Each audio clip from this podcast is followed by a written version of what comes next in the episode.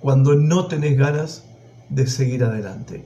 Seguir, siguiendo eh, las enseñanzas y los principios espirituales que estamos descubriendo en el libro de Nehemías. ¿Se acuerdan el jueves pasado, para los que estuvieron compartiendo este tiempo conmigo, el jueves pasado hablamos acerca de Nehemías y de los pasos que él dio para empezar de nuevo, de donde extrajimos principios espirituales para nuestras vidas, justamente para empezar de, nuevo, aún en medio de las ruinas, como hizo Nehemías. Y recordemos que hablamos acerca de cuatro pasos que eh, Nehemías llevó adelante para empezar de nuevo en el peor momento y cuando todo estaba muy mal. Dijimos que él lloró, hizo el duelo, eh, lloró lo que tenía que llorar, hizo el duelo por lo que tenía que hacer el duelo, por las pérdidas que había tenido, y lo hizo varios días. No se pasó la vida llorando ni lamentándose los pecados, errores y fallos del pasado o fracasos del pasado. Lloró y se lamentó todo lo que tenía que llorar y lamentarse, pero luego dice el texto que ayunó varios días. Ayunó delante del Señor, o sea, se enfocó en Dios. Ayunar significa buscar a Dios con todo el corazón, aparte de no comer. ¿ok? No comer es una dieta, es abstenerse o es un ayuno eh, místico. El ayuno cristiano tiene que ver con que mi anhelo y mi deseo por ver la gloria de Dios en mi vida y en la respuesta de Dios a mis oraciones eh, me hace enfocar tanto en, buscarlo a Él, en pedirle a Él, en concentrarme en Él, en sus promesas, en su palabra, que casi pierdo el apetito. Y si tengo que dejar de comer para dedicar más tiempo a la oración y a la palabra de Dios, para hablar con Dios y para escuchar a Dios, lo voy a hacer. Entonces el segundo paso era enfocarte en Dios. El tercer paso, orar. Dice que él después que hizo todo esto, lloró, se enfocó en Dios y oró a Dios. Oró reconociendo primero quién era Él, quién era Dios. Segundo, confesando quién era Él.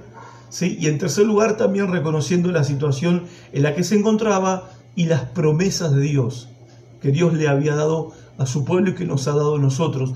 Lo mismo que hizo Él, tenemos que hacer nosotros cuando nos damos cuenta que tenemos que dejar de estar eh, en la postura de resistir, resistir y soportar, y es un momento donde decimos, ok, nada cambió, todo está mal alrededor, pero vamos a empezar de nuevo.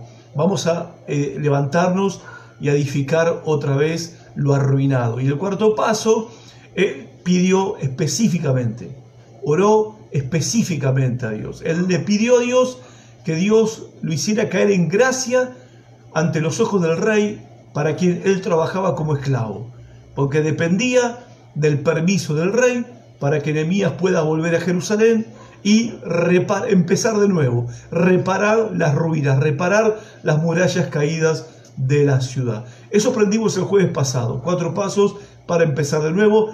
Te recomiendo que si no lo escuchaste, lo puedas escuchar, está acá mi muro, o si no, visita nuestro canal de YouTube, LCP Iglesia, LCP Iglesia. En nuestro canal de YouTube están todos los mensajes, las enseñanzas devocionales que van a ser de mucha bendición y edificación para tu vida y también está ahí el mensaje de la semana pasada. Hoy el título de mi mensaje es Cuando no tenés ganas de seguir. Y hoy vamos a estar situados en Nehemías capítulo 4. De hecho, todos obviamente reconocemos que este ha sido un tiempo difícil. Y ha sido difícil para todos, gente ha sido difícil para todos. A veces algunas personas, mayormente, digamos, ¿no? los, que somos creyentes y, vivimos dentro del entorno de la iglesia evangélica, los creyentes tienen a veces una idea eh, bastante alejada de la, realidad que los pastores, los predicadores o los líderes de la iglesia eh, tienen como cierta cosa de, no sé, de, de, escudo protector y que no te entran las balas, ¿viste? Como que no te entran las balas. Obviamente, claro, uno tiene el deber de predicar acerca de la fe, predicar acerca de la esperanza, predicar acerca de la victoria que Cristo ganó para nosotros en la muerte, en su muerte en la cruz y en su resurrección al tercer día de entre los muertos, pero eso no significa, no significa, perdón, eso no significa que no nos entran las balas. Ha sido un tiempo difícil todo este año y pico ya de pandemia, cuarentena, de pérdidas, de dolor, de tristeza, de sufrimiento, pero ha sido difícil para todos. Ha sido difícil para los que no son creyentes, ha sido terrible, pero también para los que somos creyentes ha sido difícil y fue muy duro. Yo recuerdo, no sé, hace un mes atrás, no muy lejos, ¿no? Hubo un par de semanas donde parecía como que llovían las bombas, los cascotes, las flechas, las balas, salpicaban por todos lados. Y fue un momento espiritual y emocionalmente muy difícil. La pérdida de amigos queridos, la pérdida de colegas que partieron a causa de la enfermedad, a la presencia del Señor. Fueron un par de semanas de recibir noticias de muerte todo el tiempo. Todo el tiempo. Me acuerdo que hace un par de meses atrás miraba y buscaba porque en una de las páginas aparecían los nombres, los pastores que habían fallecido, bueno, para orar por las viudas o por los pastores que quedaban viudos y sus hijos, su familia, orar por consuelo y fortaleza para la familia. Y llegó un punto donde era todos los días y, no quería, la verdad, oraba a Dios pero no quería leer más, ni quería escuchar más. Y hace un par de semanas atrás fue muy fuerte, de verdad. Así que ha sido un tiempo difícil para todos, un tiempo complicado para todos, de mucho dolor, y puede que algunos estén un momento ahora en su vida sintiendo como que ya no tiene ganas de seguir adelante, como que no tienen fuerzas para seguir adelante. Adelante. Bueno, el desánimo, quiero decirles, porque de esto vamos a hablar, el desánimo es una de las razones por las cuales muchas personas pierden su fe en Dios, pierden su esperanza en Dios y pierden sus expectativas en Dios. La razón, el desánimo, el desánimo. Es verdad que a veces el camino se pone duro, hay que reconocerlo porque es así de verdad que nos sirve tener un mensaje triunfalista de que acá estábamos todo bien y somos todos unos capos vencedores. No, a ver, tenemos la victoria asegurada, pero eso no significa que la cosa no sea dura ni difícil. Números 21.4 dice, después partieron del monte Or, camino del Mar Rojo, para rodear la tierra de Dom y se desanimó el pueblo por el camino. ¿Por qué? Porque el camino era muy duro a veces el camino se pone muy duro. La Biblia habla mucho de esto. Mirá lo que dice en, Salmo 72, verso 3. Porque a veces, en este caso, vemos un ejemplo de alguien que se desanima porque ve, con todo respeto lo digo, que a los desgraciados le va bien. Entonces el salmista escribe en el Salmo 73, dice, un poco más y yo hubiera caído. Mis pies casi resbalaron, pues tuve envidia al ver cómo prosperan los orgullosos y los malvados. Entonces, a veces uno se desanima porque el camino se pone duro. A veces algunos se desaniman porque ven que a los que supuestamente no merecen que les vaya bien, les va bien. Y parece que uno que hace todos los, los méritos para que te vaya bien, no te va bien. Y eso es causa de desánimo para muchos. Y también, por ejemplo, la Biblia habla en Proverbios 13:12 que cuando se demora lo que uno desea, anhela o lo que uno espera o las respuestas de Dios a nuestras oraciones, también eso causa mucho desánimo. Dice Proverbios 13:12, la esperanza frustrada aflige al corazón, sin dudas. Esto es lo que dice la Biblia. Cuando las esperanzas de uno no se cumplen o se tardan mucho a nuestro entender, o se frustran, se aflige el corazón, se desanima el corazón. Pero el deseo cumplido, la expectativa realizada, es árbol de vida. Sin dudas, no podemos estar más que de acuerdo con lo que la Biblia habla acerca del desánimo. Pero volviendo a nuestro amigo Nemías, eh, estamos en Nemías capítulo 4, Nemías fue un hombre que Dios levantó para restaurar las murallas destruidas y derribadas de la ciudad de Jerusalén. En tiempos de el regreso de los judíos de la cautividad babilónica, estamos hablando precisamente del año 480, 490 antes de Cristo. ¿Sí? Fue un tiempo muy difícil para el pueblo de Israel y Israel había quedado la nación, la ciudad de Jerusalén, el templo devastado, en ruina total. Eh, Jerusalén se había convertido en una especie de asentamiento donde apenas había algunas casas y la ciudad no tenía murallas de protección, es como vivir en una casa donde no tenés ventanas, donde no tenés puertas, donde no tenés muro a tu alrededor. ¿sí? O sea, ¿cómo vivirías si te tocara vivir una situación como esa? Bueno, así estaban ellos viviendo los judíos. Dios levanta a Nehemías y Nehemías comienza la tarea de reconstrucción. Ahora, Nehemías en el capítulo 4, verso 10 se encuentra con un problema. Es que el pueblo se le desanima. Los obreros que están trabajando en la obra se le desaniman. Dice Nehemías capítulo 4, verso 10. Y dijo Judá, las fuerzas de los acarreadores se han debilitado y el escombro es mucho y no podemos. No podemos edificar el muro. Antes de entrar a hablar de las causas del desánimo, quiero señalar la fuente de donde provino el desánimo. La Biblia dice claramente que Judá dijo, las fuerzas de los acarreadores se han debilitado, el escombro es mucho y no podemos edificar el muro. Es la tribu de Judá, los principales de Judá, los que están hablando palabras de desánimo a las cuadrillas que están trabajando. A ver, ¿qué tiene esto de novedoso? Bueno, justamente porque la tribu de Judá había sido escogida por Dios para ser una de las tribus más importantes de Israel, una tribu líder en toda la nación de Israel, donde sus líderes, sus gobernantes, tendrían que ser referencia, ejemplo e inspiración para el resto del pueblo. Ahora, son ellos los que están sembrando el desánimo en la vida de los obreros que están reconstruyendo las murallas de Jerusalén. En el versículo 12 aparece otra fuente de desánimo. Dice el verso 12, los judíos que vivían cerca de los enemigos venían y nos decían una y otra vez, llegarán de todos lados y nos atacarán y nos matarán. Estamos hablando acerca de cuando no tenés ganas de seguir adelante y estamos leyendo Nehemías capítulo 4.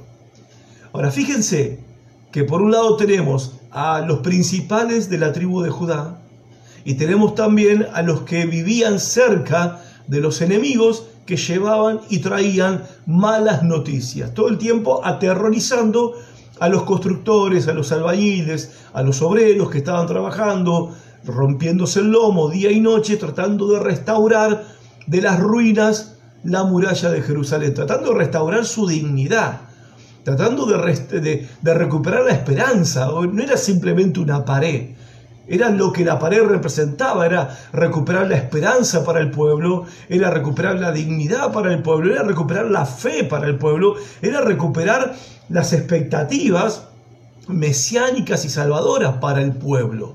Y están estos que están sembrando el desánimo. Lo que nos enseña esto es, lo siguiente para cada uno de nosotros. ¿sí? Nosotros, si nos pasamos todo el tiempo escuchando a las personas que siempre hablan de lo que está mal, a las personas que siempre ven el vaso medio vacío y nunca lo, lo ven medio lleno, que siempre están mirando lo negativo en los demás, poniendo su, foco, siempre tienen un pero. Qué hermoso día hoy, sí, pero se me secó la planta, él, no sé. Pero se me pinchó la rueda, pero... Bueno, esta clase de personas, ¿sí? que lamentablemente no son pocas, a veces nos rodean, a veces son personas cercanas a nosotros. A veces son amigos, familiares, hermanos de la iglesia, incluso pueden ser líderes. Espero que no sea tu pastor, espero. Espero yo no ser esa clase de pastor. Creo que, que no lo soy. Ahora, es imposible uno estar escuchando cosas negativas todo el tiempo y que eso no se te pegue. Por eso se desanimaron todos los obreros que estaban restaurando y reparando la muralla de Jerusalén, a cargo de Nemías, liderados por Nemías.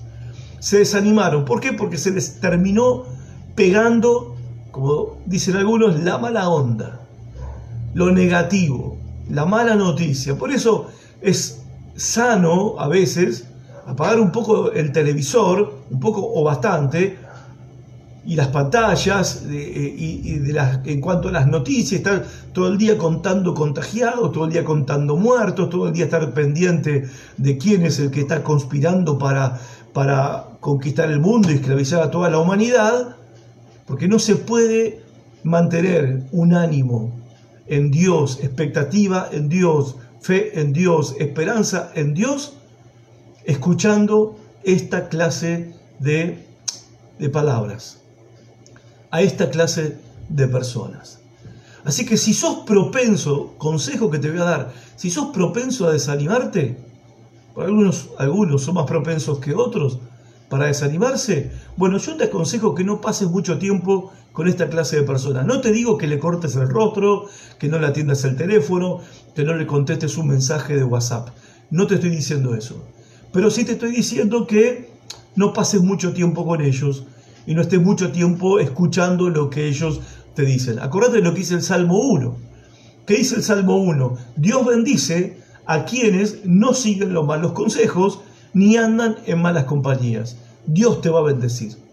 Si vos haces esto que te estoy aconsejando, Dios te va a bendecir. Ahora bien, entramos a lo que son las causas del desánimo. En primer lugar, el cansancio es una causa de desánimo. El muro se terminó construyendo en 52 días, tiempo récord. Estamos hablando de una muralla que rodeaba toda la ciudad de Jerusalén. Ahora, cuando estaban a la mitad del proyecto, a la mitad del muro, fue en ese momento donde ellos se quedaron sin ánimo, que coincidió justamente con un momento donde estaban cansados, donde estaban fatigados. O sea que no solamente las malas noticias que escuchaban todo el tiempo, pretendiendo intimidarlos, pretendiendo aterrarlos, pretendiendo desanimarlos, sino que a eso se sumó el cansancio físico. Y cuando uno está mal físicamente, o sea, cuando uno está cansado, te cambia el humor, te cambia el ánimo, emocionalmente no estás balanceado, no estás equilibrado, no estás en paz. ¿Sí? No estás en paz. Te molesta cualquier cosa, alguien te mira y ya decís, ¿por qué me miras así? Qué pasó, qué hice, o sea, como que uno se pone también bastante sensible. Y esto parte responsabilidad nuestra también. Porque te pregunto, ¿estás descansando lo suficiente? ¿Dormís bien? No te voy a recomendar una pastilla para dormir, olvídate de eso. No estoy diciendo de que si dormís como un tronco, no, no. Si tenés facilidad para dormir, si estás durmiendo las horas necesarias que necesita tu cuerpo para cada día levantarse con energía para seguir adelante. ¿Por qué? Porque si estás filtrado físicamente, el desánimo está a un paso. El desánimo espiritual está a un paso de ese cansancio. Por eso tenés que hacer algo en cuanto, está bien que le pidas a Dios, que ores, por supuesto, y ahora vamos a hablar algo de eso, pero también es importante, ¿sí? Que a tu cuerpo le des el ministres a tu cuerpo. Como decimos los cristianos, ministrar significa servir. ¿Sí? Bueno, que, que, le, que le rindas un servicio saludable a tu cuerpo y lo dejes descansar el tiempo que necesita descansar. Porque en definitiva, pasarse de rosca no es una bendición y pasarse de rosca te va a llevar a desanimarte espiritualmente hablando. La segunda causa del desánimo, ¿sí? Es perder el objetivo. Los trabajadores de la muralla dijeron, los escombros que quedan por sacar son demasiados. Ahora, vos decís, pará, los escombros son demasiados, pero eran, ¿y cuántos eran cuando empezaron? Eran muchísimo más. Eran montañas y montañas de escombros alrededor de toda la ciudad. Claro, pero ahora ellos están cansados y están desanimados. Y de repente cuando estás desanimado y estás cansado, empezás a poner la mirada donde antes no la estabas poniendo. Empezás a notar las dificultades que antes las pasabas por alto, porque obviamente tu confianza en Dios, tu esperanza, tu expectativa en Dios estaba en un buen nivel.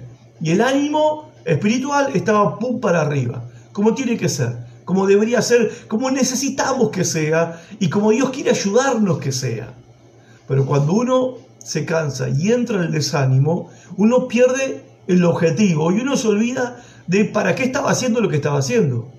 ¿Por qué me estoy esforzando? ¿Por qué me estaba esforzando por lo que me estaba esforzando? ¿Por qué estaba luchando? Por lo que, por lo que estaba luchando. ¿Mm? Hay, hay personas que luchan por restaurar sus vidas, restaurar sus matrimonios, por recuperar un trabajo, una empresa, su, emprendimiento, su comercio, que luchan por, por tener un ministerio, por servir al Señor, y de repente en un momento se cansan, se desaniman, pierden el objetivo por lo que estaban luchando o lucharon tanto tiempo y son capaces de arruinar todo lo que alcanzaron y lograron. De arruinar su familia, arruinar su matrimonio, arruinarse económicamente o arruinar su ministerio. ¿Y solo por qué? Porque perdieron el objetivo. Perdieron eso por lo cual tanto oraron, pelearon, lucharon y se esforzaron. Pero eso pasa cuando uno está desanimado. Cuando uno se desanima, pierde el objetivo. Y las palabras justamente de ellos expresan su estado de ánimo, tristeza, porque dicen, los escombros son demasiados, no podemos. No podemos edificar el muro. Perdieron sus fuerzas físicas, perdieron sus objetivos y ahora que están perdiendo, en tercer lugar, están perdiendo su confianza. No podemos, dicen, con tristeza, no podemos, nosotros no podemos. Quizás esto no es para mí. Esto no es para mí. O sea, la confianza del principio se perdió. Es, hay que confiar en Dios, también uno confía en lo que Dios, ¿sí? Eh, que Dios ha elegido a uno, en que Dios ha llamado a uno. También uno tiene esa confianza. Pero cuando viene el desánimo se pierde esa confianza. Y ellos dicen, nosotros no somos los indicados. Nosotros no, no estamos para esto. No podemos edificar el muro. Perdieron su confianza. Y cuando uno pierde la confianza, pierde la motivación. Porque la motivación, o sea, es el que, es el motor, ¿no? Lo que, lo que te impulsa. Y uno empieza a creer que nunca va a alcanzar aquello en lo cual uno estaba esforzándose, empeñándose, persiguiendo, que uno no va a recibir lo que está esperando de parte de Dios. Uno se em, em, empieza a, a perder esa motivación de dar un paso más adelante, porque bueno, no, no, no va a suceder, no va a pasar, no va a ocurrir. La respuesta no va a llegar. Sí, ya está, esto no es para mí, es para otros. La bendición es para otros, el milagro es para otros. Bueno, cuando pensamos de esta manera y estamos así, con la confianza perdida totalmente, es, ese, e, eso es justamente una causa de desánimo. En cuarto lugar, perder la seguridad, otra causa de desánimo. Verso 11, mientras tanto, Nuestros enemigos decían, antes de que se den cuenta de lo que está pasando, caeremos encima de ellos, los mataremos y detendremos el trabajo. A la luz de esto, como ellos desanimados dicen, vamos a estar trabajando y en cualquier momento nos caen estos tipos y nos van a matar, nos van a degollar a todos. O sea, estamos acá en una total indefensión, estamos totalmente indefensos. ¿Quién nos cuida? ¿Quién nos protege? ¿Quién nos guarda? ¿Quién nos libra a nosotros? Si estamos a merced de nuestros enemigos, a merced de ser atacados. Y cuando nuestra seguridad, nuestro sentido de seguridad se siente amenazado, nos vemos amenazados, viene el desánimo. Y hay muchos aspectos en la vida en donde uno se aferra para sentirse seguro. El trabajo, por ejemplo. Nos aferramos al trabajo porque nos da seguridad. La familia. Nos aferramos a la familia porque la familia nos da seguridad. Amistades. Amigos, amigas. Nos aferramos a ellos porque nos da seguridad. O a los hermanos en la iglesia. Nos aferramos a los hermanos. Nos aferramos a nuestros líderes espirituales porque ahí sentimos seguridad. El tema es que cuando estas cosas a las que nosotros nos aferramos se sacuden, se tambalean, se caen. Dios no quiera, pero sucede. Y quizás te ha sucedido ya, te ha pasado alguna vez. Entonces nuestro mundo se desmorona y uno queda con esa sensación de inseguridad, de indefensión, porque todo aquello en lo que uno se apoyaba ya no está. Ya no está. Ahora, ese sentimiento de seguridad que explota por los aires te hace caer en la tentación de disparar, querés huir, escapar. Dijo el salmista, ¿quién me diera alas como las aves para y yo volaría al desierto? ¿Qué está diciendo el salmista? Si tuviera guita, me mandaría a mudar. Me mandaría a mudar porque ya no soporto esta situación. Ahora, ¿escapar es una opción? No. ¿Huir es una opción? No. no ni siquiera es una opción porque tampoco tenemos la plata para escaparnos a ningún lado, ¿ok?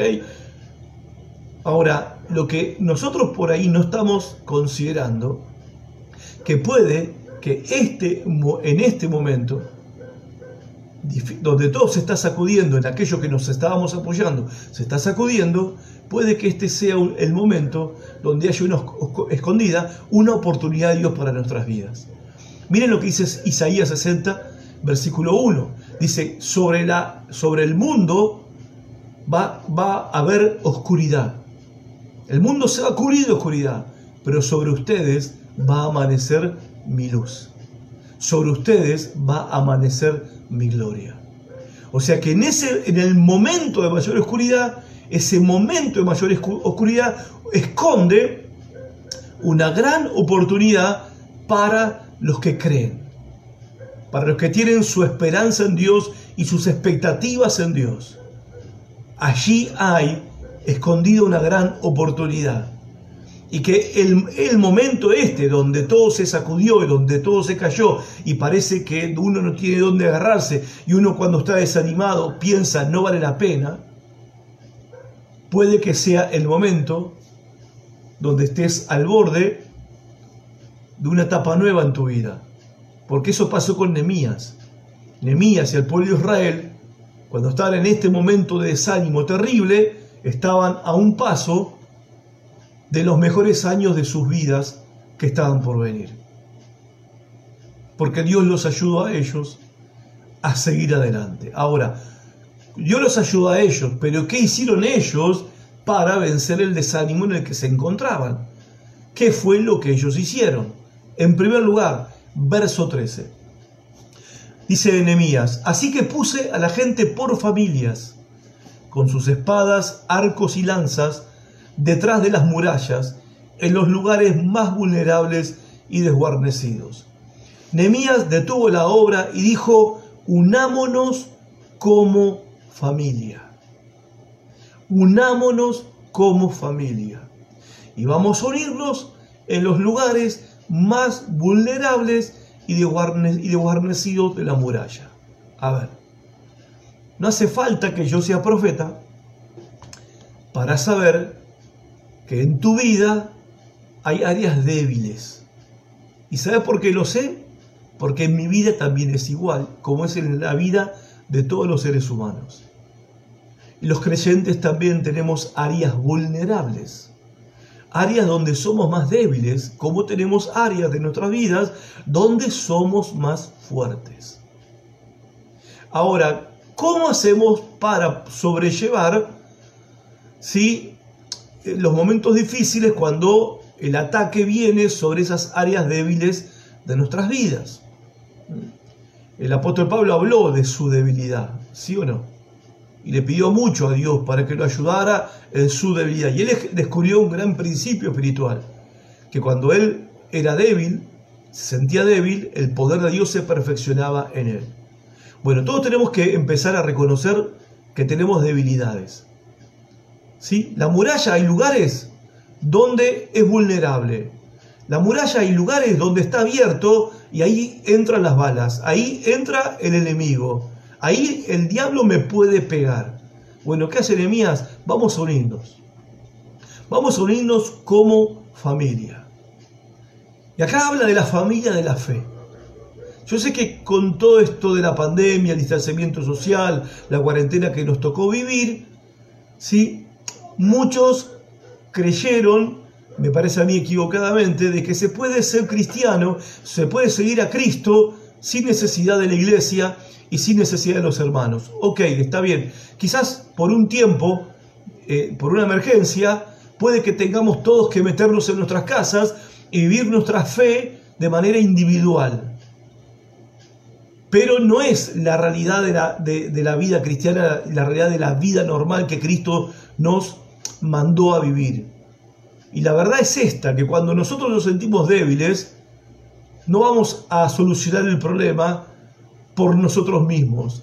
Necesitamos a la familia de la fe, necesitamos a los hermanos, necesitamos la congregación, necesitamos juntarnos. Yo no te digo de repente meter 400 personas en la iglesia, no, entiendo que hay restricciones y estamos cumpliendo con todos esos protocolos, pero siendo que tenemos la oportunidad de estar juntos por lo menos una vez por semana, o por lo menos compartir un momento, un tiempo con algún hermano cerca de tu barrio, ¿sí? Y juntarte, como hizo Nehemías. Nehemías los unió como familia para cubrirse las espaldas. Cuando uno está desanimado necesita al otro. Necesitamos al otro. Necesitamos a los hermanos. La tentación en la que caen muchos cuando están desanimados es aislarse. Y siempre digo lo mismo. Es el lugar donde el diablo te quiere encontrar aislado, separado del resto, aislado de el compartir con tus hermanos, el congregarte, el, tener comunión con tus hermanos. Todos necesitamos a la familia de la fe.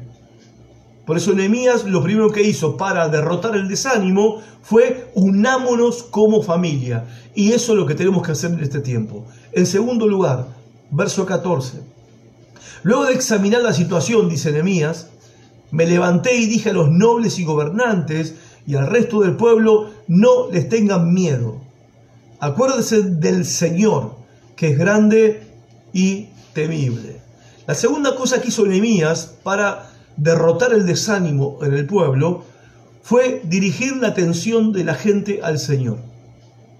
Que pongan sus ojos al Señor. ¿Te acordás? Hebreos capítulo 12, verso 1 dice, puestos los ojos en Jesús. ¿Ok? Poner nuestros ojos en el Señor. Ellos tenían puestos, ahora habían puesto los ojos en los escombros, que eran muchos, ahora eran muchos. Ellos habían puesto sus ojos en sus sensaciones, en su desánimo, en su desgano, en su falta de fuerzas, en su falta de cansancio. Bueno, ellos necesitaban reenfocarse en el Señor, necesitaban mirar al Señor. Ahora, ¿cómo se hace esto de mirar al Señor? En primer lugar, recordando las promesas de Dios. Porque mirar a Dios no significa que vas a cerrar tus ojos y vas a aparecer Dios en tu mente. No, no, está, no, no es control mental, esto no es meditación trascendental, no es yoga, no es poner la mente en blanco.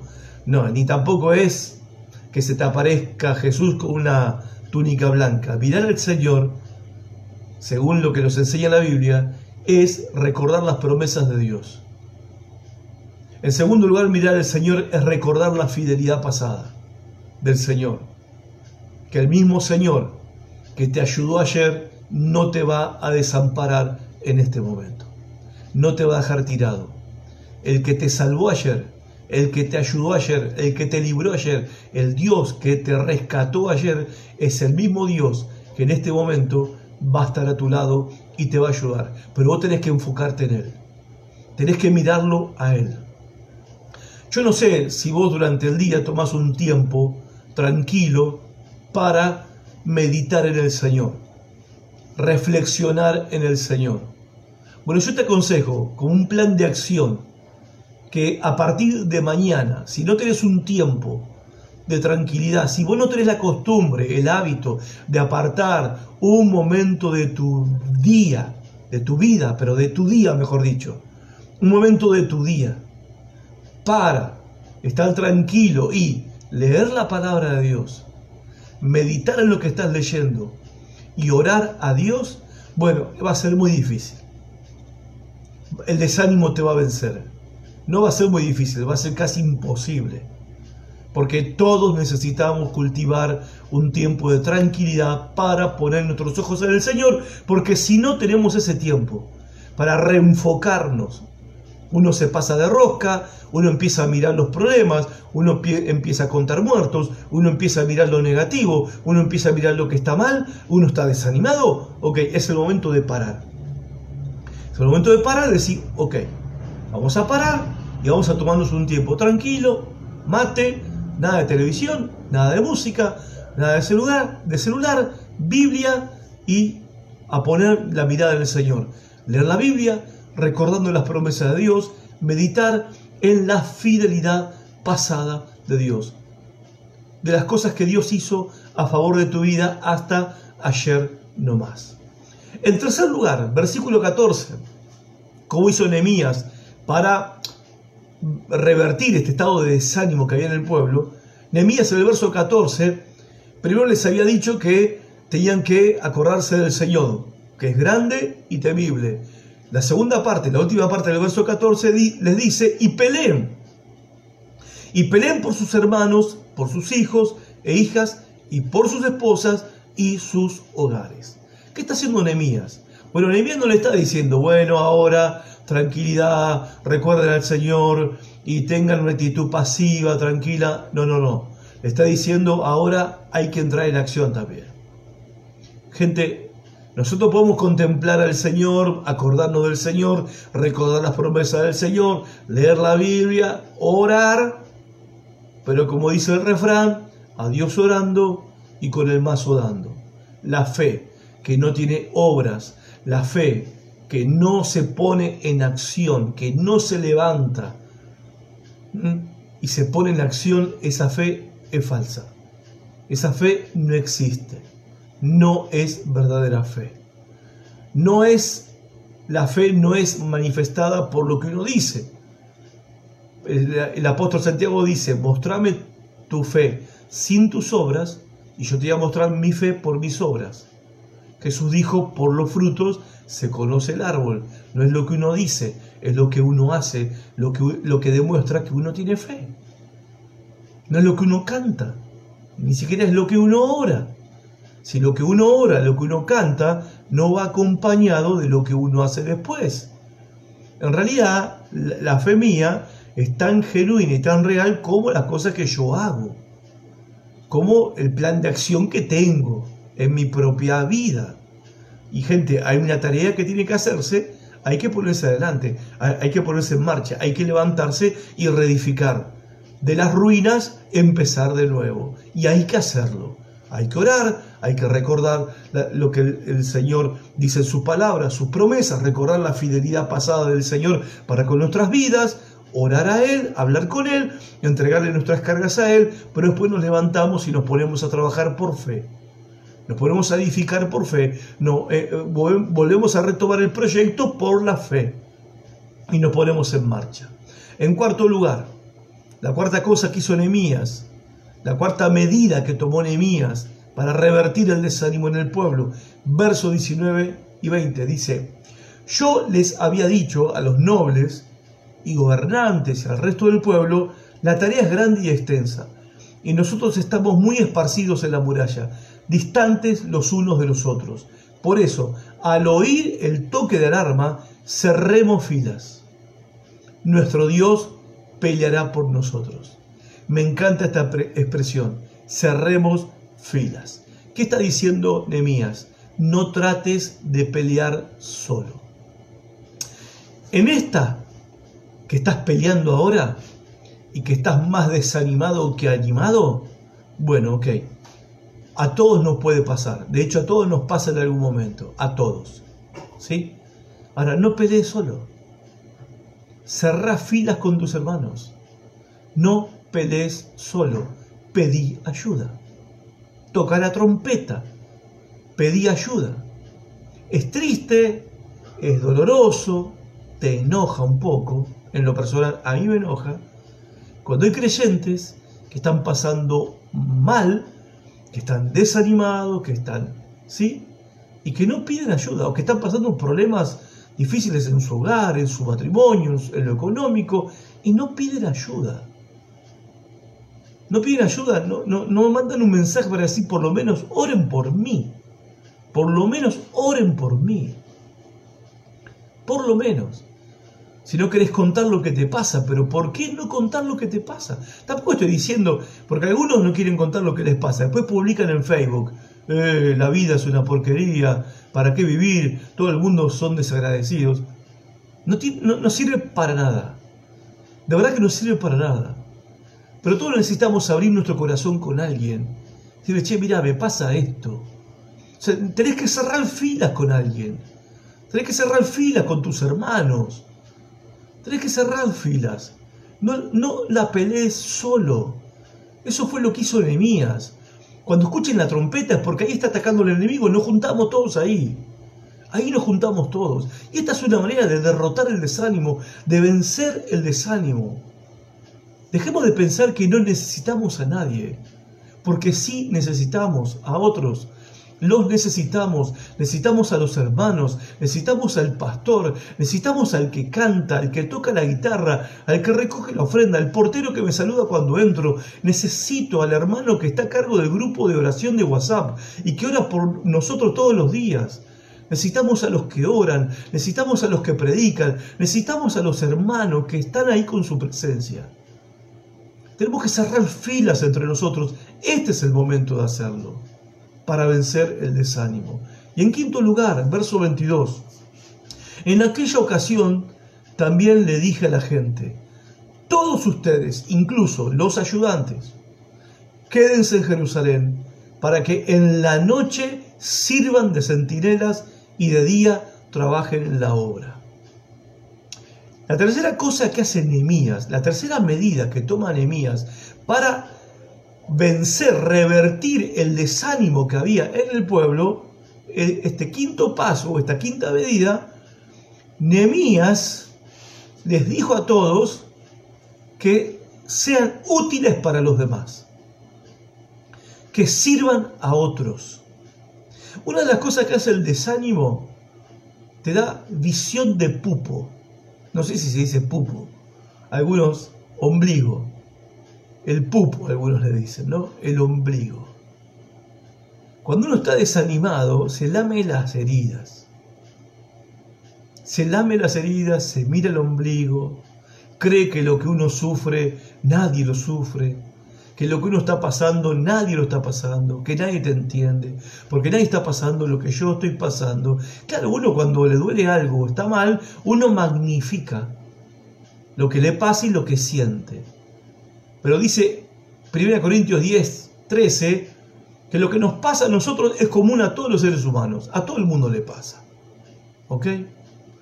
Pero Nehemías, ¿qué está diciendo? Muchachos, no sigan así. ¿Sí? Hay que levantarse y edificar, y hay que derrotar el desánimo, hay que vencer el desánimo, hay que salir de este espíritu de desánimo, hay que salir. ¿Cómo lo hacemos? Sé útil para otros. Sé útil para otros. No hay nada más que, no hay nada más poderoso para levantar el ánimo que ayudar a otros, que ayudar a los demás. Algunos me dicen, pero bueno, pastor, yo no sé tanto como usted para poder hablarle a otros o enseñarle a otros. Siempre les digo lo mismo, lo que vos sabés, que a vos te parece que es poco, es pan para un hambriento que no sabe nada. Lo que vos sabés y que a vos te parece que es poco, no alcanza, que no alcanza, es agua fresca para los que se están muriendo de sed en el desierto por alguien esta semana. Esta semana serví a alguien, atendé la necesidad de alguien, acudí en el socorro de alguien, acurrí, eh, eh, recurrí en ayuda de alguien. Hace algo por otro, no estés concentrado solamente en tu problema, en tu desánimo, en tu dolor, en tu pérdida. Hace algo por los demás. Le está diciendo acá Nehemías eh, en el versículo 22. encontrar, seguramente van a encontrar a alguien que necesita ayuda. Seguramente vas a encontrar a alguien que necesita ayuda. Serví a otros. Por eso la pregunta es esta. Esta semana, ¿cuánto tiempo vas a dedicar para servir a otros? ¿Querés derrotar el desánimo en tu vida? Bueno, ¿qué vas a hacer por alguien que necesita ayuda? El desánimo es una enfermedad del alma, pero no es incurable. ¿Ok? No es incurable.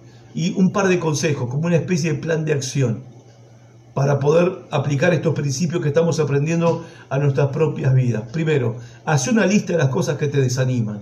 Una, dos, tres, cuatro cosas, no sé. ¿Cuántas cosas son las que te desaniman? Y al lado de esa lista, capacidad larga o corta, no lo sé, al lado de esa lista escribí una promesa bíblica, una promesa de Dios que está en la Biblia. escribila. Y aferrate a esas promesas y llévalas a Dios en oración. Entonces, primero, haz una lista de todas las cosas que te desaniman.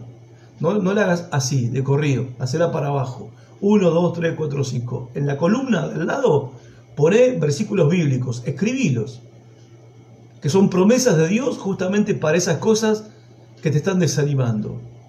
Hacelo y orá a Dios por esas promesas que Él te dio en su palabra. Y tercero, lo que estás aprendiendo y lo que vas a aprender esta semana con respecto a cómo vencer el desánimo, si haces esta lista como yo te estoy diciendo, compartilo con otros. Andá y ayuda a otros con esas palabras, con el mismo ánimo que Dios te está animando a vos a través de su palabra. Hacelo. Para terminar, la palabra ánimo que se usa en este texto, en Nehemías 4.10, es una, viene de una palabra hebrea que se dice, se escribe lev, L-E-V larga. ¿Y saben qué significa lev? Significa corazón.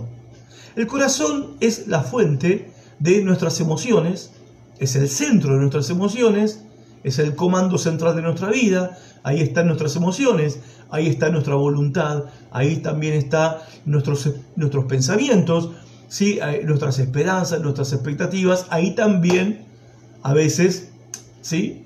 Nos infectamos con el virus del desánimo, ahí en el corazón. Por eso decimos, algunos dicen, estoy descorazonado, estoy desilusionado o descorazonado, ¿sí? justamente habla de eso, del el corazón, que se te cae el corazón. Ahora, de manera muy clara, la Biblia dice que creer es una función del corazón. Creer en Jesucristo es una función del corazón, no es algo que uno hace intelectualmente.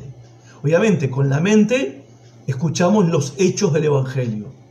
Con la mente entendemos que Cristo murió en la cruz por nuestros pecados y con la mente entendemos ¿sí? que resucitó de entre los muertos al tercer día para ofrecernos vida eterna y una vida abundante, una vida plena y una vida capaz de derrotar y vencer cualquier desánimo en nuestras vidas.